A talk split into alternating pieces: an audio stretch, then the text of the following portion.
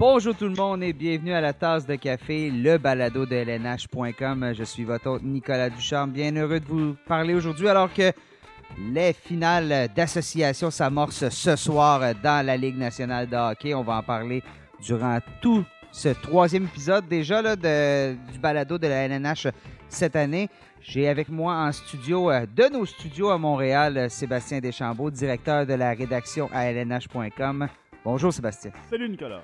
On a droit à des, euh, des, des, finales, pas des finales, mais des, un deuxième ronde quand même assez, euh, je peux dire assez rocambolesque. Hein? Des matchs, des septièmes matchs qui ont été nécessaires, particulièrement dans l'Ouest. On a aussi droit à c'est que c'est terminé rapidement entre les Hurricanes et les Islanders de New York. Et série qui a été assez amplement disputée, même si c'est en six, en, six, euh, en six matchs, oui, entre les Bruins de Boston et les Blue Jackets de Columbus. On va en parler et amorçons là, tout ça justement avec euh, ce qui s'est passé dans l'Est. Pour en parler, on a notre journaliste ici à lnh.com, Guillaume Lepage, qui se joint à nous. Bonjour Guillaume. Salut les gars. Guillaume, tu es en direct présentement là, de Boston pour euh, nous parler de la série qui s'amorce ce soir euh, entre les Bruins et les Hurricanes. Mais revenons un peu à ce qui s'est passé en première ronde. C'était assez, euh, j'en parlais, assez âprement disputé entre les Blue Jackets et euh, les Bruins. As-tu l'impression, Guillaume, que c'est peut-être la série qui, est, qui regroupait les deux meilleures équipes là, encore euh, en, action là, dans la deuxième ronde? Oui, probablement. C'était deux grosses puissances là, qui, qui, croisaient le fer. Les, les, Bruins, une des équipes les plus dominantes en saison. Les Blue Jackets qui avaient pris leur, leur air d'aller en, en, éliminant, en balayant le Lightning en première ronde. Donc, ça a été une, excellente série du jeu physique. Euh, début, on a tout eu. On a droit à, à, à un peu de tout euh, dans cette série-là. Donc, euh, j'ai bien hâte de voir là, ce que nous réserve la finale contre les Hurricanes qui ont peut-être eu euh, un défi un peu plus, un peu moins difficile là, face T'oses pas dire facile, hein? T'oses pas dire facile. Non, moins difficile. Mais non, c'est ça, j'ai hâte de voir vraiment. c'est là qu'on va voir à quel point les Hurricanes sont dominants ou pas. Là. Contre les Bruins, ça va être le vrai défi euh, auquel ils vont avoir fait face. C'est sûr qu'ils ont, ils ont, ils ont, battu les, les Capitals en première ronde, il ne faut pas l'oublier. Mais maintenant, on va pouvoir évaluer tout ça euh, dès ce soir. Selon vous, qu'est-ce qui a fait la différence euh, dans cette série-là entre les, entre les Bruins et les Blue Jackets? En fait, on, on, a vu les Bruins, une équipe, comme Guillaume l'a déjà mentionné, une équipe qui a eu beaucoup de succès en saison régulière s'ils n'évoluent pas dans la même section que le Lightning, on parle possiblement d'une équipe qui termine première de sa section, peut-être même de son association. Ils ont tous les ingrédients. Ils ont un premier trio excessivement dominant. Ils ont un bon personnel de soutien en attaque, une très bonne brigade défensive, un gardien qui, qui entre, quand il est au sommet de son art, comme il a été à, en fin de série contre les Blue Jackets, qui fait partie de l'élite de la Ligue. Donc cette équipe-là, ce qui a fait la différence, c'est que tous les éléments ont joué comme ils se devaient de jouer. Euh, à partir des matchs euh, 4, 5 et 6, on a vu les Bruins de Boston qu'on connaît, qui comme on les a vus jouer en saison régulière. Et en raison de tous ces éléments-là, ben, les Blue Jackets ont pas fait le poids. On connu un excellent parcours. Euh, de leur côté, plusieurs éléments très intéressants, mais la profondeur a eu raison des Blue Jackets, alors que c'est la force des Bruins et elle s'est manifestée vers la fin de la série. La profondeur ou l'expérience? Parce qu'on sait, bon, Patrice Bergeron, Brad Marchand, ça, a gagné la Coupe Stanley, Zdeno Chara, ça a gagné la Coupe Stanley. C'est des équipes qui... Euh, c'est une équipe, devrais-je dire, qui, qui, qui, qui a la, la, carapace quand même assez résistante pour tout ce qui se passe euh, en séries éliminatoires, tandis que du côté des Blue Jackets, beaucoup moins de joueurs. Ben, on le sait, les Blue Jackets, cette année, c'était la première fois qu'on atteignait la deuxième ronde. Est-ce que cette expérience-là euh, leur donne un avantage certain pour la suite des choses, selon toi, Guillaume? Euh, je crois que oui, parce qu'on l'a vu. Euh, les Bruins étaient quand même tirés de l'arrière 2-1 dans la série contre, les Blue Jackets. Ça allait pas vraiment comme ils voulaient. On, se rappelle, le quatrième match était à Columbus aussi, donc ça aurait rapidement pu changer de côté. Puis dans le quatrième match, bon, on a vu Pasternak un peu élever son jeu d'un cran. Toukaras qui est redevenu un gardien euh, dominant, qui euh, bon, ça a été un peu plus difficile contre Toronto, mais en début de série, c'était pas si pire que ça là, contre les Blue Jackets, mais vraiment à partir du quatrième match, euh, il a été le gardien euh, dominant qui faisait tous les arrêts importants. Donc, je crois que cette expérience-là, on l'a vu vraiment en action à partir du moment où les Bruins se sont tirer de l'arrière dans cette série-là. Et Rask a un avantage du fait qu'il est quand même, je dirais, relativement reposé. Il n'a pas joué cette année la, n'a pas eu euh, une charge de travail. Ben, par exemple, je nomme Carey Price parce qu'il a été, euh, je pense, le gardien le plus occupé cette année. Carey Price, un des plus occupés. Avec Frederick Anderson. Avec Frederick Anderson du côté des Maple Leafs de Toronto. Euh, Rask, on se souvient, là, à un moment donné, c'était Yaroslav Alak qui était en train de devenir le numéro un. Rask, il doit beaucoup de congés et cette présence-là d'Alak a permis à Rask d'arriver quand même frais et dispo en séries éliminatoires. Et c'est peut-être là que ça commence à payer parce que, souvenons-nous, ça a pris sept matchs pour les Bruins en venir à bout des Maple Leafs. Euh, seulement une journée de congé. On recommence contre les Blue Jackets. Série de six matchs contre les Blue Jackets. Ben, Rask, justement, là, ces journées de congé-là, je pense que ça vient payer présentement. C'est tout à fait un, facteur. Par contre, il ne faut pas oublier que de l'autre côté, on a eu un comité de gardiens chez les Hurricanes. Donc, le repos euh, est, une arme en série. C'est vrai pour les gardiens, c'est vrai pour euh, tous les joueurs. Mais tous les gardiens présents dans cette série-là que ce soit Alak, si jamais on fait appel à lui, que ce soit Rask qui, est maintenant au sommet de son art, ou que ce soit Peter Mrazek qui a repris l'entraînement, ou Curtis McElhaney, il n'y a aucun de ces gardiens-là qui, qui, est épuisé, qui arrive avec les batteries euh, légèrement déchargées. Donc, c'est tous des gardiens qui, pour qui le, Ce ne sera pas un facteur dans la série. Ça, ben, pas, ça va peut-être se jouer devant le filet, oui, mais pas nécessairement au niveau de la fatigue parlons-en des Hurricanes. La série contre les Islanders, ça a été assez rapide, merci. Les Islanders, on se souviendra, qui avaient balayé les Penguins de Pittsburgh en première ronde et se font balayer en deuxième ronde. J'ai l'impression que pour une équipe qui avait établi un rythme quand même intéressant durant la saison, peut-être que ce long congé-là a un peu coupé les jambes des Islanders parce que du moins, on n'a pas été capable de produire en offensive. Il n'y a absolument rien qui s'est passé on a frappé le mur, si je peux dire, le mur de l'ouragan, dans, le cas des Hurricanes qui ont très bien joué en défensive et qui ont trouvé le moyen de l'emporter. C'est quelques surprises parce qu'on sait que les Hurricanes, c'est pas une, puissance incroyable en attaque, mais ça vient de l'arrière. Hein. On a beaucoup de points présentement qui sont l'œuvre de nos défenseurs. Jacob Slavin qui a 11 points en 11 matchs. Euh, chez les autres arrière de l'équipe, Dougie Hamilton, 7 points en 11 parties. On a aussi Justin Falk qui en a 6, tout comme Brett Peshke l'offensive, présentement, elle vient de l'arrière chez les Hurricanes. Est-ce qu'on va pouvoir créer une Est-ce qu'on va avoir des renforts de notre attaque face aux puissants Bruins? Ben, c'est la question qui est sur toutes les lèvres en ce moment parce que c'est certain que les, Hurricanes vont avoir besoin d'un peu plus d'offensive que ce qu'ils ont démontré contre, euh, contre les Islanders. Ils sont quand même une des meilleures équipes en défensive, sinon la meilleure en saison régulière. Euh, donc, vraiment, les Hurricanes vont avoir besoin de cette attaque-là. Il ne faut pas oublier que oui, les défenseurs des Hurricanes produisent en ce moment, mais ils sont extrêmement fiables en défensive aussi. Là. Les Hurricanes sont capables de jouer un peu tous les styles de jeu. Fait que j'ai bien hâte de voir euh, contre une équipe physique contre les Bruins. On parle aussi que c'est, tout un défi d'affronter euh, ces gros bonhommes-là soir après soir.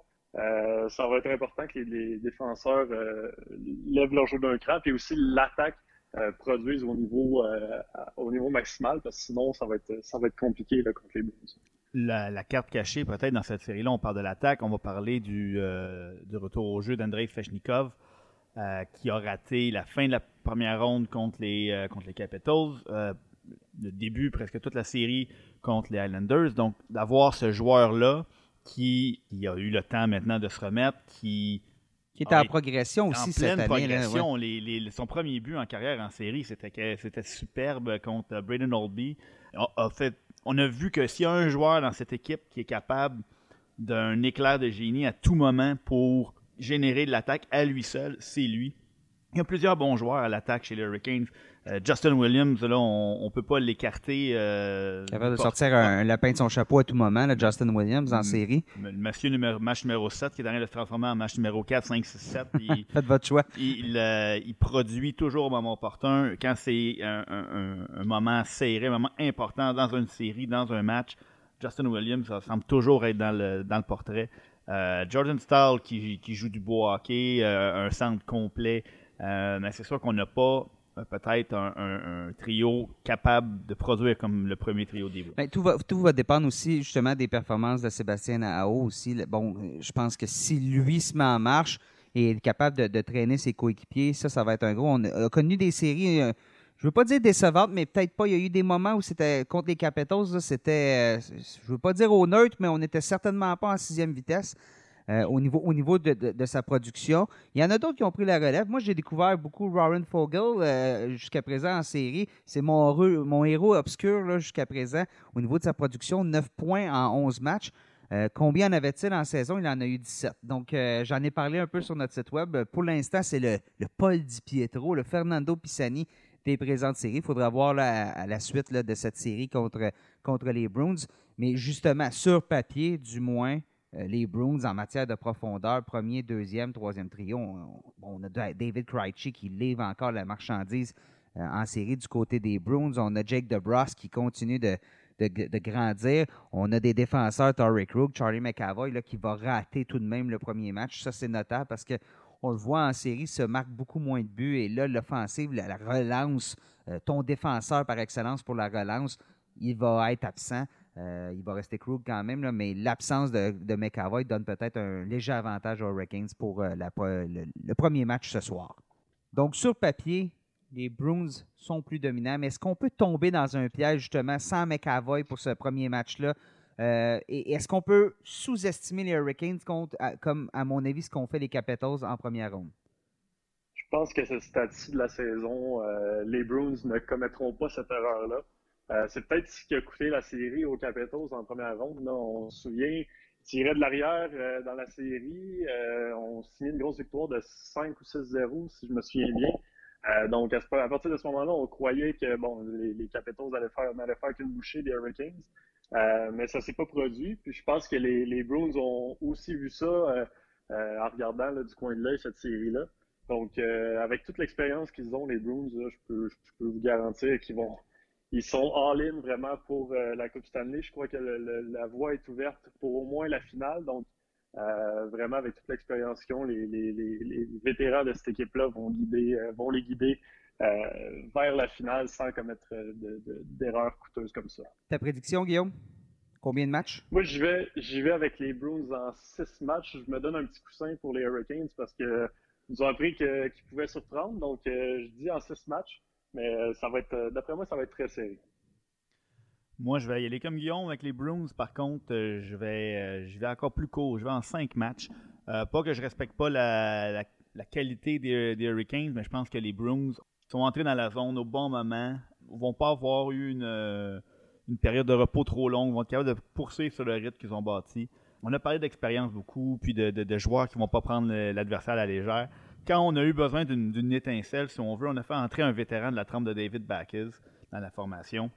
Il n'y a pas beaucoup d'équipes dans la ligue qui ont ce luxe-là de faire entrer un. Sans dire que David Backes est un joueur qui peut changer le, cours d'un match à lui tout seul maintenant au stade de la carrière où il est, mais. encore capable de bons flashs. Puis il, comprend son rôle, qu'on place l'équipe en, avant tout.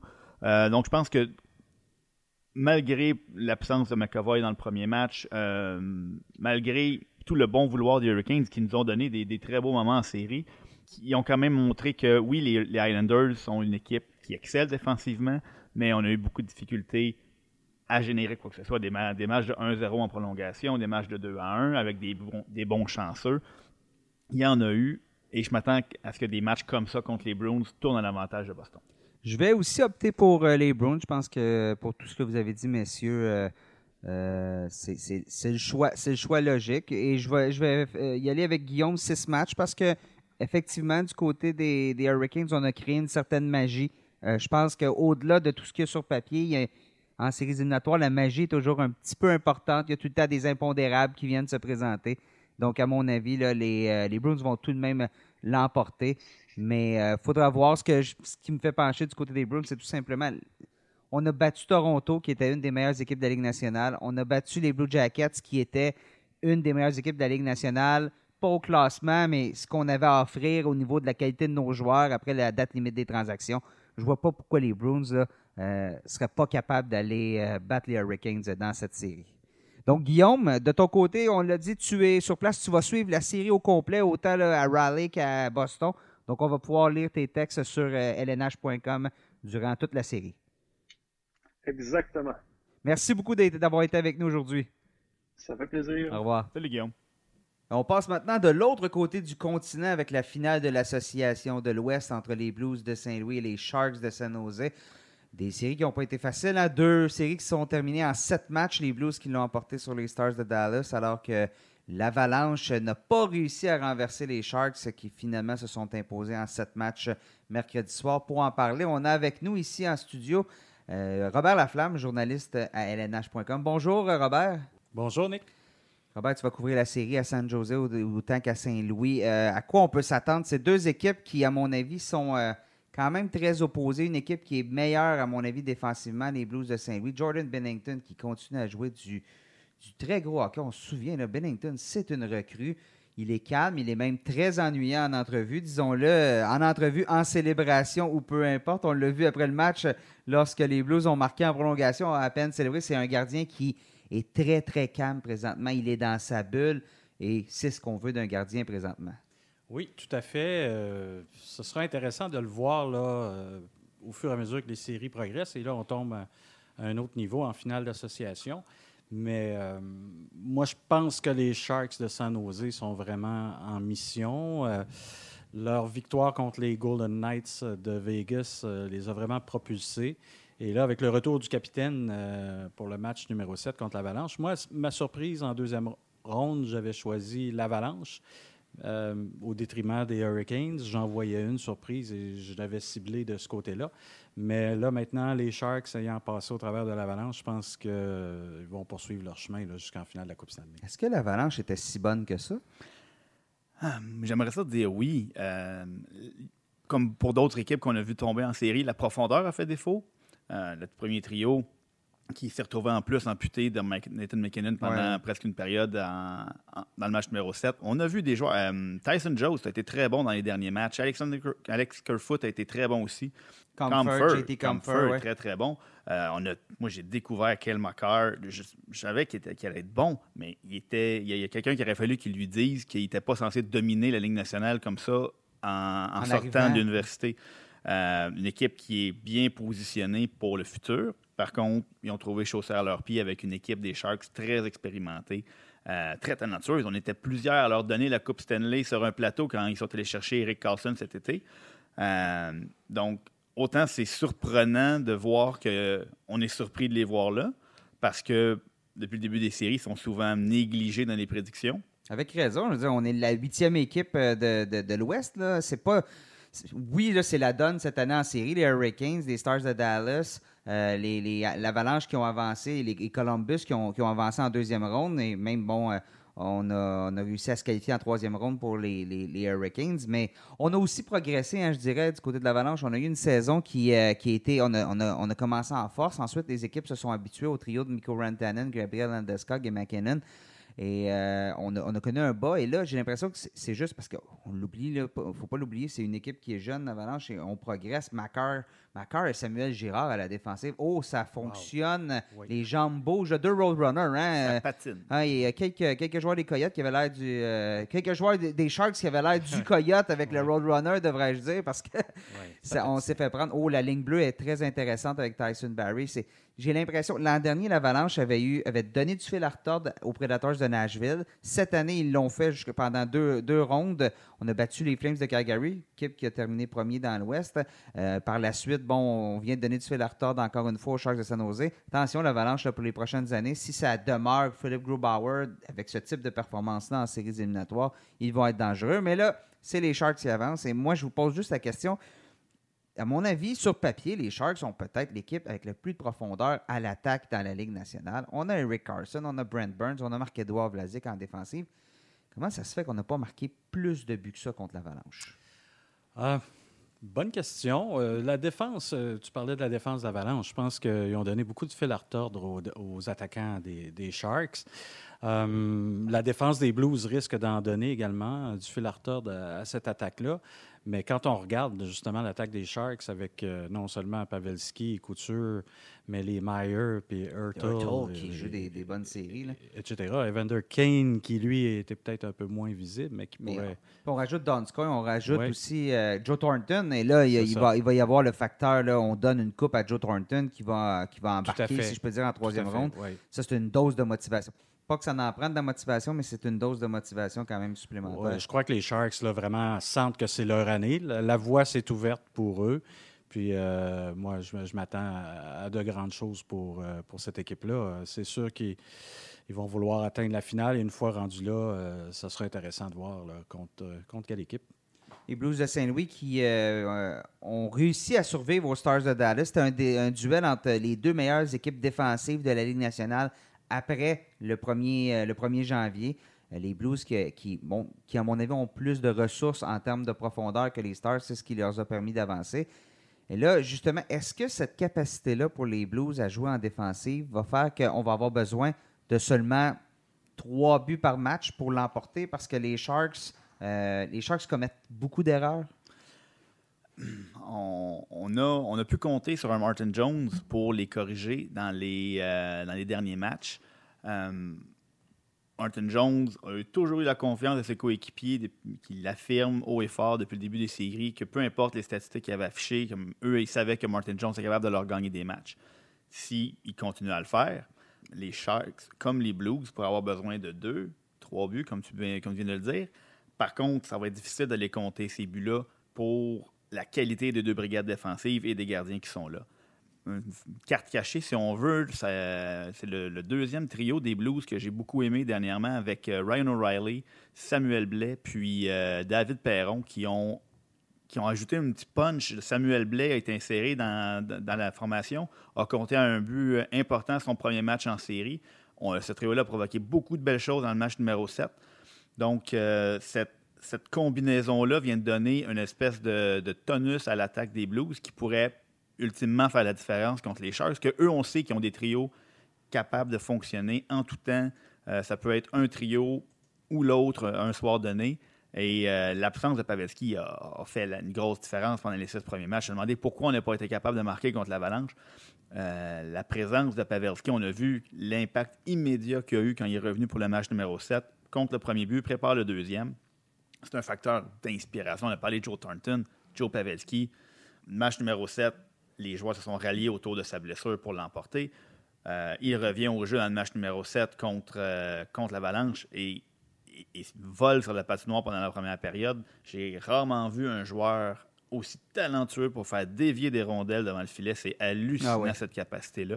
Donc, ça va être une série âprement disputée. Tu as effleuré le sujet, mais Samuel Blais, quelle histoire euh, quand même. Souvenez-vous, moi j'ai connu Samuel Blais à l'époque à Trois-Rivières, avait été retranché pas une fois, deux fois de son équipe Midget 3A.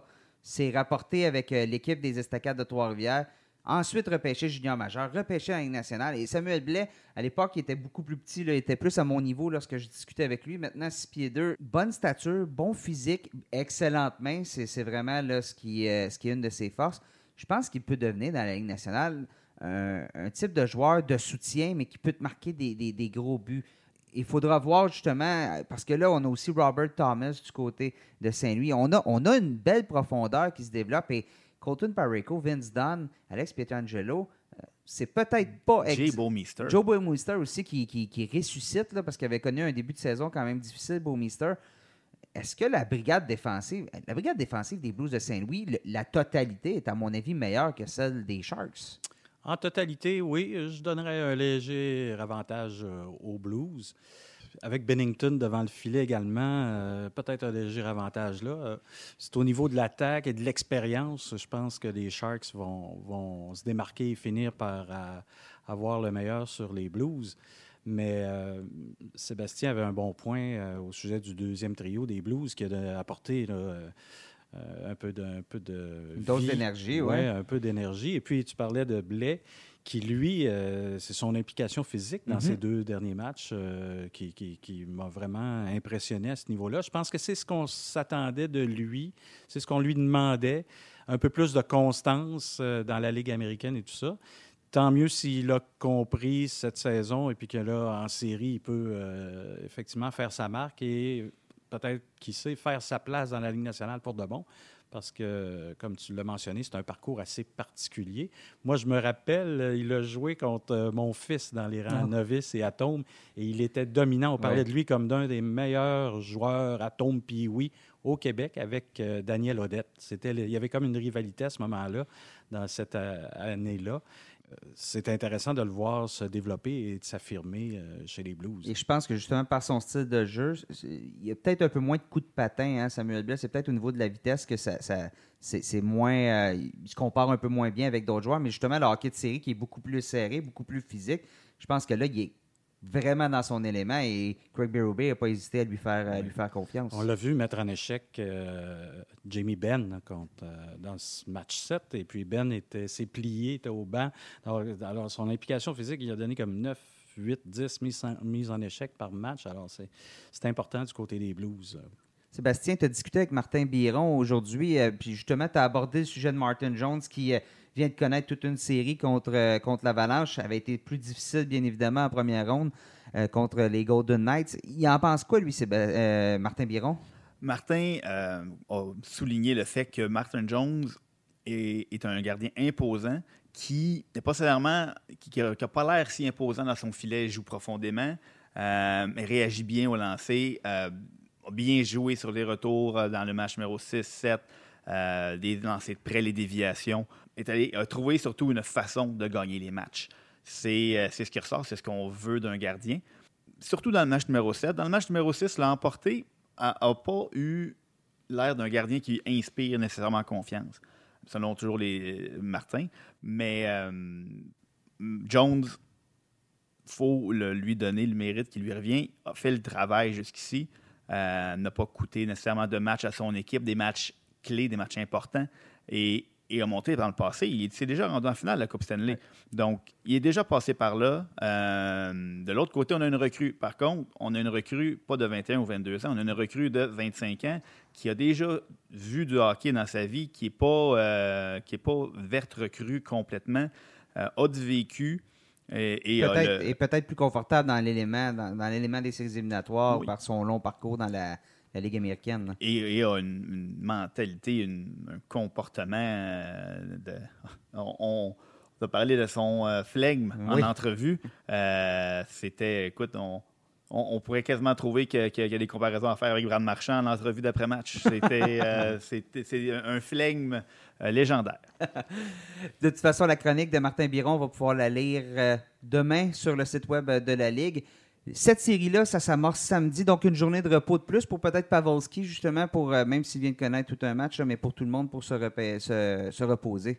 Bien, j'en ai parlé, on a parlé avec Martin, on va parler aussi avec Philippe Boucher qui, euh, souligne que oui, il y, a, eu beaucoup de matchs de jouer, mais c'est vrai des deux côtés. Euh, puis, oui, ça peut finir par rattraper un peu, mais en rendu là en série, euh, les joueurs euh, sont, tellement motivés. et, un joueur comme Pavelski qui, euh, qui, a, été blessé, donc n'a pas joué, part peut-être avec une longueur d'avance où les jambes sont plus fraîches que certains, que certains autres joueurs qui ont, ont eu à passer à travers ces 14 matchs-là de série. Donc le repos est, un peu le même pour les deux équipes. Je pense que je, je blaguais un peu sur Twitter en disant que euh, si ça continuait comme ça, le match Blues Stars, ce serait le gagnant du lendemain qui allait être le plus reposé parce que c'était un match physique, ça frappait, ça patinait. Les joueurs avaient de la difficulté à, étirer des présences de plus qu'à 25-30 secondes. Donc, euh, le, facteur fatigue, selon moi, va être euh, assez partagé des deux côtés. reste à voir maintenant qui aura la, chance de, de s'en sortir. Donc, les chroniques de Philippe Boucher, Simon Gagné, Martin Biron à lire euh, demain sur le site de lnh.com. Donc, en terminant, messieurs, vos prédictions pour cette série? Moi, je vois les Sharks l'emporter. En combien de matchs? Six matchs. Oui, je pense que les Blues vont quand même donner une bonne opposition. Mais euh, l'expérience des Sharks, l'attaque, et puis je pense qu'ils sont vraiment affamés. Ils sentent que c'est leur année ou jamais. Si Joe Thornton a une Coupe Stanley à gagner, c'est pas mal là. là. Euh, je vais être obligé d'y aller contre euh, l'avis de notre euh, légendaire Bob Laflamme avec les Blues en six matchs. la brigade défensive des, des Blues est impressionnante depuis le début des séries. tu as, souligné que plusieurs défenseurs avaient eu des difficultés en début de saison. Euh, on a parlé de Beaumister. Pietrangelo n'a pas eu un début de saison euh, ben, impressionnant. les Blues au complet. On se souvient, au 1er janvier, justement, on était dernier dans la Ligue nationale de hockey. Et là, on est en, demi, en demi-finale. Donc, C'est possiblement la meilleure équipe de la Ligue nationale, justement, oui, depuis les fêtes. oui, exact. Donc, cette progression-là va se poursuivre en série. en finale de l'Ouest. Donc, je les vois représenter leur association en finale. Et je vais couper la, pomme en. La poire, la pomme. Prenez le, le, fruit, le fruit que vous désirez. je vais couper ça en deux. Je vais y aller en sept matchs, donc, euh, mais je vais prendre pour les Blues, justement parce que je pense qu'on joue du meilleur hockey de, séries éliminatoires présentement, meilleur défensif chez les Blues. On n'aura pas besoin de marquer beaucoup de buts pour l'emporter. Alors, je vais me tourner euh, vers les Blues, mais ça va être une série qui, euh, à mon avis, va être plus serrée que celle dans l'Est qu'on a parlé précédemment dans l'émission. Je passe du coq à l'âne, d'équipes qui font les séries éliminatoires à une équipe qui ne les a pas beaucoup fait dans les dernières 13 ans. Une fois en 13 saisons, c'est les Oilers d'Edmonton qui ont annoncé un, important changement cette, euh, cette semaine avec l'embauche de Ken Allen à titre de directeur général et président des opérations hockey de l'organisation. Allen, bien évidemment, a bâti les équipes qui ont gagné trois Coupes cette année avec les Red Wings de Détroit, la, machine russe, la machine rouge, on pourrait l'appeler comme ça. Euh, selon vous, messieurs, quels sont les 12 travaux? On a déjà parlé des, 12 travaux d'Astérix, mais quels sont les 12 travaux de, Ken Holland pour relancer cette concession-là qui, chaque fois qu'elle fait un pas en avant, on dirait qu'elle en fait deux par en arrière? Oui, je pense qu'il y a un gros changement de culture à apporter à Edmonton. Ça fait plusieurs années qu'on en parle, mais euh, je pense que là, avec l'arrivée de Ken il faut que ça se passe là. Euh, donc, je pense qu'il faut apporter. On, a apporté Milan Lucic dans, cette optique-là. Ça a plus ou moins fonctionné. Est-ce que les jeunes occupaient une trop grande place dans l'équipe? Est-ce que là, maintenant, il faut faire un changement de la garde dans le sens que amener des vétérans, de bons vétérans qui vont inculquer de bonnes valeurs, de bonnes habitudes de travail aux jeunes afin d'encadrer euh, Connor McDavid? Euh, on n'est pas là à l'interne, on ne voit pas ce qui se passe au quotidien. Euh, Ken euh, devra rapidement faire ses devoirs et puis voir les, gestes à poser pour la suite. Mais ça va bouger à Edmonton, c'est sûr, cet été. Ouais, J'ai bien l'impression. On a quand même des pièces intéressantes là, pour les nommer Connor McDavid, Leon Draisaitl, Ryan Nugent-Hopkins. On a une belle ligne de centre. Draisaitl peut jouer à droite. Sébastien, c'est pas c'est pas une reconstruction totale, ou du moins, on, du moins, on reconstruit, mais on a trois joyaux en haut euh, avec. Euh, puis même, on peut rajouter à Scar Clefbaum et Chris Russell qui nous donnent deux bons défenseurs à la ligne bleue. Darnell Nurse est ici aussi. Il y a, des éléments. Euh, je pense... oui, je voulais dire Darnell Nurse, j'ai dit Chris Russell, mais je voulais dire Darnell Nurse. Russell, excellent pour bloquer les lancers, mais j'ai l'impression que c'est un des joueurs qui pourrait peut-être bouger. Là, mais tu as parlé de bouger, tu as parlé de. Il y a des éléments, puis si on demande aux partisans des, des Oilers, s'il y a un mot qu'ils ne veulent pas entendre présentement, c'est reconstruction, parce que c'est un mot qui est égalvaudé là-bas depuis des années. L'urgence, un peu pour Ken Harlan, on a parlé, oui, ça va bouger. Par contre, euh, la masse salariale d'équipe pose problème. Donc, c'est les premiers pas à franchir seront d'alléger de, sa masse salariale, de trouver de l'espace sous le plafond pour apporter ensuite les changements qu'il veut. Donc, Ken Allen va devoir trouver une façon de, dégager une certaine marge de manœuvre. Est-ce que c'est ça passe par le rachat de contrat? Est-ce que ça passe par des transactions où on ajoute un incitatif à un contrat un peu plus lourd sur la masse salariale pour le refiler à une autre formation, pour ensuite faire les ajouts que nous, euh, la nouvelle équipe de direction, on veut voir dans cette équipe-là?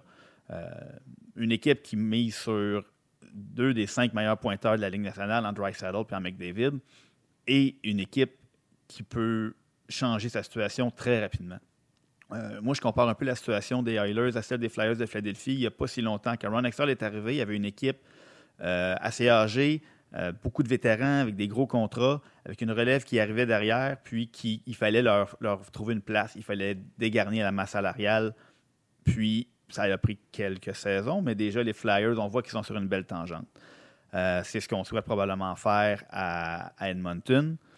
Euh, par contre, ça, oui. J'allais dire, c'est aussi que le problème à Edmonton, c'est peut-être qu'on est juste un peu trop bon pour terminer dernier au classement et avoir le, le, gros joueur comme on a déjà eu avec McDavid et, et nommé-le parce qu'à la loterie, là, on était assez habile, merci. Mais euh, justement, on a ces, on a ces pièces-là et on a repêché des joueurs, je ne suis pas certain. Yamamoto, cette année, c'est pas, on n'a pas frappé de coup de circuit présentement. Donc, euh, l'importance, à mon avis, à Edmonton, une fois qu'on va avoir réussi à stabiliser la marche salariale, ça va être ça va passer par le repêchage et ça va être d'être particulièrement efficace avec nos choix numéro 2, numéro 3, au-delà du choix numéro 1. Oui, mais là, à Edmonton, il n'y a plus de temps trop trop à perdre. là, parce que oui, McDavid est encore jeune, Tricycle aussi, mais tu veux gagner avec ces joueurs-là. Là, Seb le mentionnait, là, sont deux des meilleurs euh, marqueurs de la Ligue nationale. Tu peux pas gaspiller des cartouches des années là, comme, euh, comme ils le font présentement. Alors, je pense qu'il faut qu'il s'opère un changement rapidement. Ça peut se faire très rapidement, effectivement. Et puis, euh, Ken Holland devra être très créatif euh, dans tout ça. Alors, euh, euh, ce sera vraiment intéressant de le voir manœuvrer euh, au repêchage et puis euh, à partir du 1er juillet. là. On risque d'être très occupé à Edmonton. Oui. Ouais. Bon, on a vu plusieurs exemples récemment. Les Canadiens de Montréal étaient supposés se terminer hein, de- très près de la cave et ont presque fait les séries. L'Avalanche Colorado a, effectué un revirement de situation très rapide. Les Devils du New Jersey ont participé aux séries l'an passé alors que tout le monde les voyait finir bon dernier. Donc, des exemples comme ça d'équipes qui peuvent retourner leur situation rapidement, il y en a tout plein. Avec, puis un mot qui a été répété à nauséam depuis le début des séries, c'est la parité. On n'a pas besoin de beaucoup de choses. Et puis, quand une équipe marque des buts, comme les Oilers sont capables de marquer des buts, on n'a pas besoin d'ajouter beaucoup de munitions autour de ces grandes vedettes-là. Il faut trouver les bons éléments. Et ça, c'est le défi de Ken Holland. Alors voilà, on va suivre ça bien évidemment euh, dans les prochaines années, mais plus rapproché, c'est les séries éliminatoires qui s'amorcent ce soir avec ce duel entre les Bruins de Boston et les Hurricanes de la Caroline. Guillaume, à qui on a parlé plus tôt dans l'émission, va être là. Donc, euh, vous pouvez lire tout ça sur euh, le site web de, lnh.com dès demain. On vous remercie beaucoup d'avoir été avec nous euh, aujourd'hui pour euh, ce balado. Sébastien Deschambault, merci. Merci, Nicolas. Robert Laflamme, merci beaucoup. Merci, Nicolas. Et on salue Guillaume euh, Lepage qui était avec nous plus tôt dans l'émission, là, qui est probablement en train de visiter Boston. là. Peut-être à Faneuil Hall présentement, là, un grand amateur de touristes. La Liberty Trail. Le Liberty Trail, et voilà. Alors merci beaucoup d'avoir été avec nous et on se souhaite, on se revoit plus tard dans ces séries éliminatoires.